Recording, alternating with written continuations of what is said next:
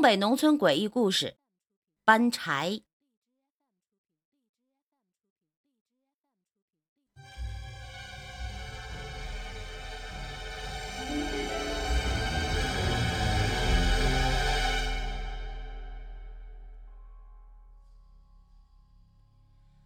这故事啊比较短，是一个小故事啊。这事情啊，呃，挺有意思，就逗大家一乐。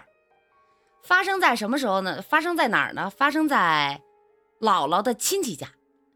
这夫妻俩呢，都是姥姥的亲戚。哎，怎么说呢？呃，姥姥的表弟将自己的姑娘嫁给了自己亲妹妹的儿子，听懂了吗？这个关系挺复杂。就是姥姥的表弟将自己的闺女嫁给了自己亲妹妹的儿子，那绝对的近亲呐。农村话来讲啊，叫做，呃，做姑做婆。这事儿啊，在当时不算什么。建国之后啊，我国宣传优生优育，近亲结婚容易造成遗传上的不足，所以才禁止的。而且当时大家呢，都乐意成全这样的亲上加亲的事情。人家夫妻俩呢，也是打小玩到大的，彼此感情都很好。要说自己的亲姑姑当婆婆，是不是芥蒂就少了呢？嗯，还真不是。这没嫁过去吧？这姑姑和侄女那亲呐，有什么好吃的好玩的都留给侄女，还告诉儿子得让着妹妹。可自从变了儿媳妇儿，倒是这儿媳妇是步步都不能错。不过到底是血亲呢？除了小事情有点口角，这一家人还是其乐融融的。过两年，俩人生了个胖小子，你可别瞎猜啊，是不是生个傻子呀？哎，可不是，这孩子精得很，特别伶俐，圆头圆脑，活泼可爱，就是啊，抠门而且是天生的抠门从不大丁点啊就能显现出来这性格。这不到周岁了吗？周岁有个习俗啊，在东北叫抓周啊，呃，家里呢早就预备了各种东西，撒了一炕啊，什么镰刀把子、毛笔呀、算盘啊、铜字儿啊，还有糕点，反正每样都有不同的寓意。妈妈把孩子抱过来放在炕上，这一天就来了一大帮人看热闹啊，满满的围着炕头就看这孩子取乐。他奶奶呀，在一旁就指着毛笔。让这小孙子去抓，毕竟农村人吧，都尊重有学识的人。他不也不想让这个孙子当一辈子农民不是？故意就将这镰刀啊放得远远的，呃，就怕孩子依旧能抓个做做个土里刨食的农民，可别拿那个。孩子妈妈比较实际，直接指着铜字啊让孩子抓，其他看热闹的人也跟着起哄。这个人指着酥饼说：“这个好吃，抓这个。”那人就指着算盘说：“哎，那好玩，拿那个。”一堆人呢，倒是把孩子啊给知识的糊涂了，坐在炕头上，一会儿看看这个，一会儿看看那个，然后啊就冲着这些东西就爬过去。这孩子会抓，先是把这铜字搂在自己怀里，然后腾出手啊，抓了糕点，咬了一口。接着用脚就压着算盘，不让别人动。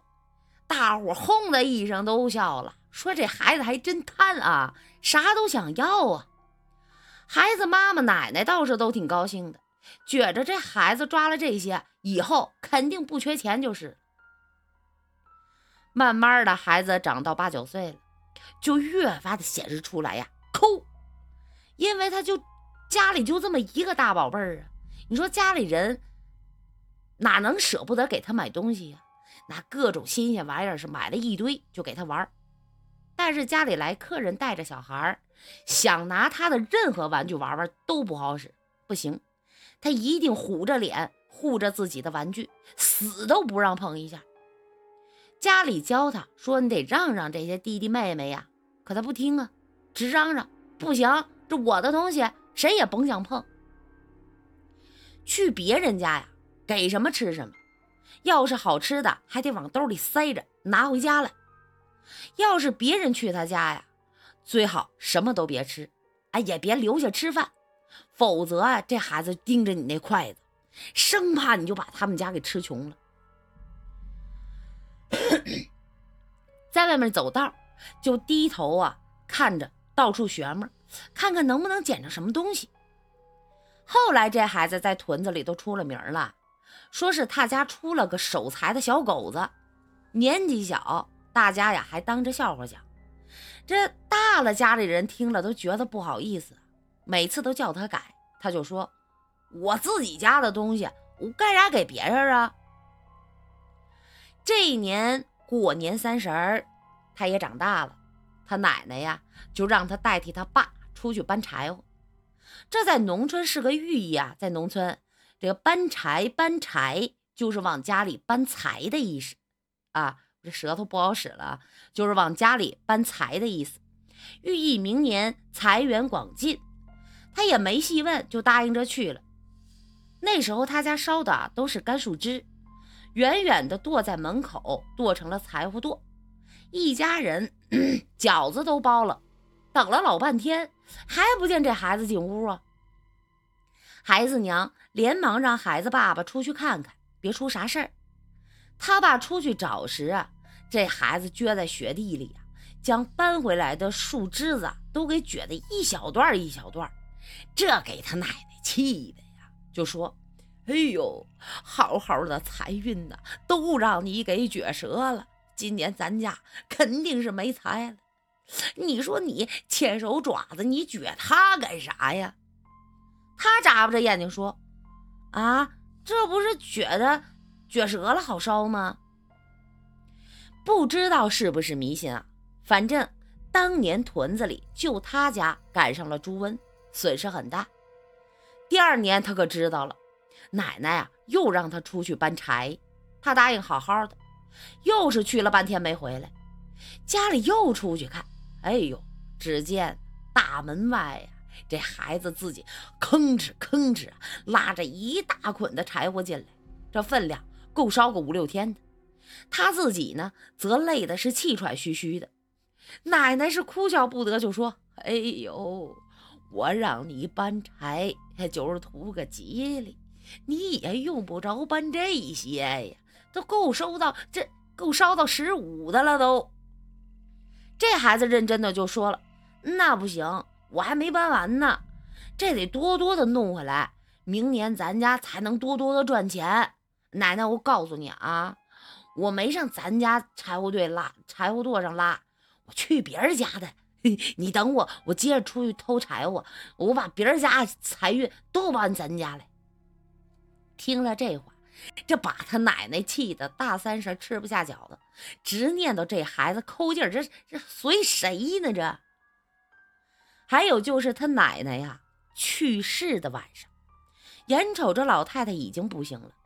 家里人为了能拖延一阵，就在家门口点了一盏长明灯，就是在家门外的雪堆上挖个洞，里面点上个蜡烛，看着点不让蜡烛熄灭。熄灭了，人就走了。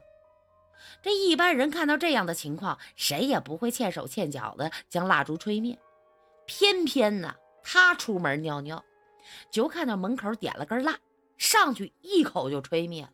然后将蜡烛拿起来揣进了屋里，还没进屋呢，就听见屋里是一阵的嚎哭。他奶奶双手一撒走了，一家人忙乱的给老太太穿装老衣裳。